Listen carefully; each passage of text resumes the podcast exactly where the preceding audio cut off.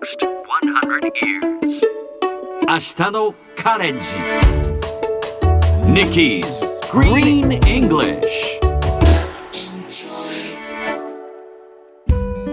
Hi everyone! ここからは地球環境に関する最新のトピックスからすぐに使える英語フレーズを学んでいく Nikki's Green English の時間です。それでは早速今日のトピックを Check it out! カナダの最高裁は炭素税が合憲だと判断しました。これはカナダの公共放送局 CBC が伝えたもの。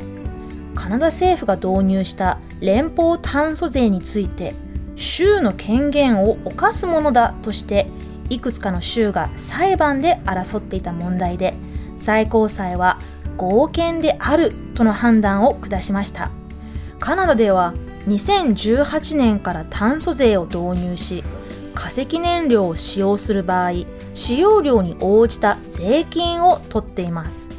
トルドー政権はこの連邦炭素税を段階的に上げていき2050年にはカーボンニュートラルを実現しようとしていますが今回この裁判に勝ったことでその動きは加速されそうです。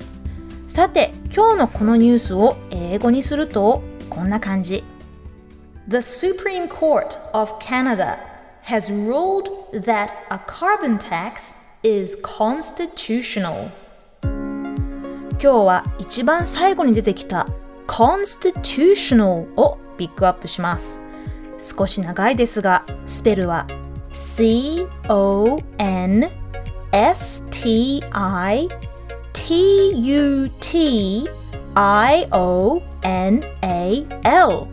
コンスティチューショナル構成上のとか生まれつきのという意味もありますが今日は一番一般的に使われる憲法上の憲法に合っているという意味でご紹介します。その政策は合憲と判断された。The policy was judged to be constitutional.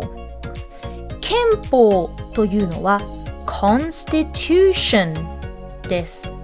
憲法的であるといった感じで constitutional になると覚えたらいいかもしれません。ところで憲法と法律の違いわかりますか？法律は国が国民一人一人の行動をチェックするもの。しかし憲法は国民が国の行動をチェックするものなんです。憲法は法律とは反対の方向に向かって作用する。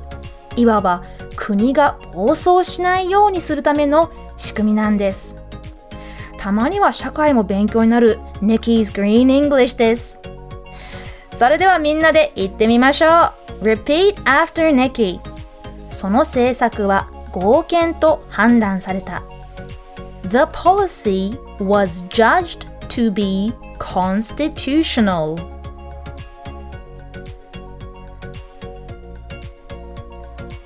Very good! One more time. The policy was judged to be constitutional. constitutional の発音いかがでしたか それでは最後にもう一度ニュースをゆっくり読んでみましょう。カナダの最高裁は炭素税が合憲だと判断しました。The Supreme Court of Canada has ruled that a carbon tax is constitutional. 今日の Nikki's Green English はここまで。しっかり復習したい方は、ポッドキャストでアーカイブしていますので、通勤や通学、お仕事、家事の合間にまたチェックしてください。See you next time!